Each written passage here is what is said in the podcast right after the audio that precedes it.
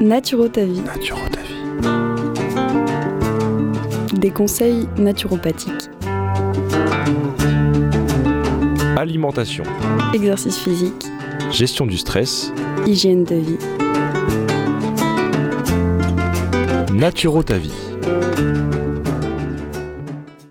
Bonjour, moi c'est Vincent Bras, je suis naturopathe à Marseille et je voudrais vous partager avec vous quelques notions et astuces de naturopathie. La dernière fois, j'ai parlé de l'alimentation méditerranéenne, de ses vertus et de quoi elle est composée.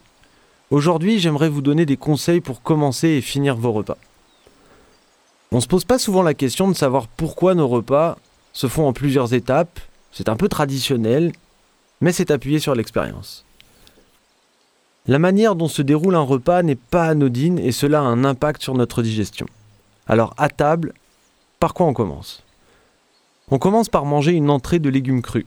Une petite salade composée en fonction de la saison avec des carottes râpées, du chou rouge, du chou chinois, des radis noirs, de la betterave crue, un peu de mâche ou de brocoli par exemple. Avec une sauce faite de vinaigre de cidre, une huile pleine d'oméga 3, un peu d'échalote, des herbes aromatiques, bref, une entrée colorée. Pourquoi manger cru?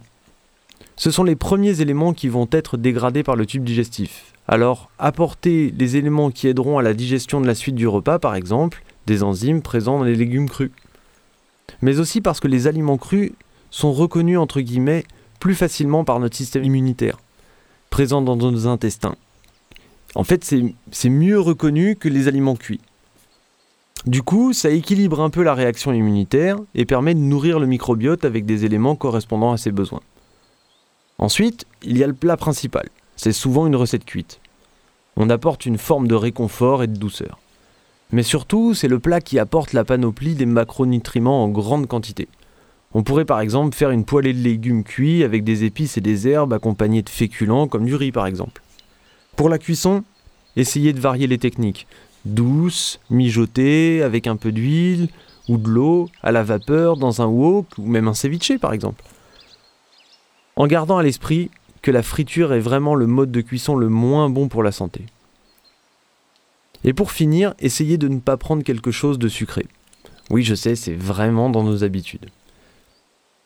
Mais manger un fruit en fin de repas, c'est pas idéal. Pour certains, cela n'aura pas vraiment d'incidence, mais pour d'autres, c'est une source de troubles digestifs. Le sucre présent dans les fruits va fermenter dans les intestins en attendant que ce qui précède soit digéré. Cela perturbe la digestion, crée des ballonnements et de l'inconfort. Préférez manger les fruits en collation, minimum 30 minutes avant un repas ou 2 heures après. À la fin du repas, on a souvent pour habitude aussi de boire un café, en pensant que ça aide notre digestion. Mais en fait, le café n'aide pas du tout à digérer, c'est plutôt le contraire. Il stoppe la digestion et peut même déclencher une chasse intestinale. Si au ressenti, on se sent plus léger, c'est parce que le café donne un coup de boost, alors que la digestion, si elle est trop lourde, a tendance à nous fatiguer. Ma petite astuce de fin de repas serait plutôt d'aller marcher de façon décontractée pour s'oxygéner. Ça évitera le petit coup de mou, tout en ne bloquant pas la digestion.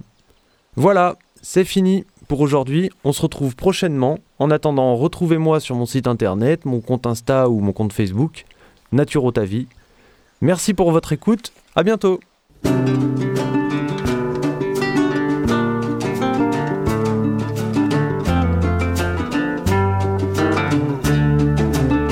Alimentation. Exercice physique. Gestion du stress. Hygiène de vie. Des conseils naturopathiques. Naturo ta vie.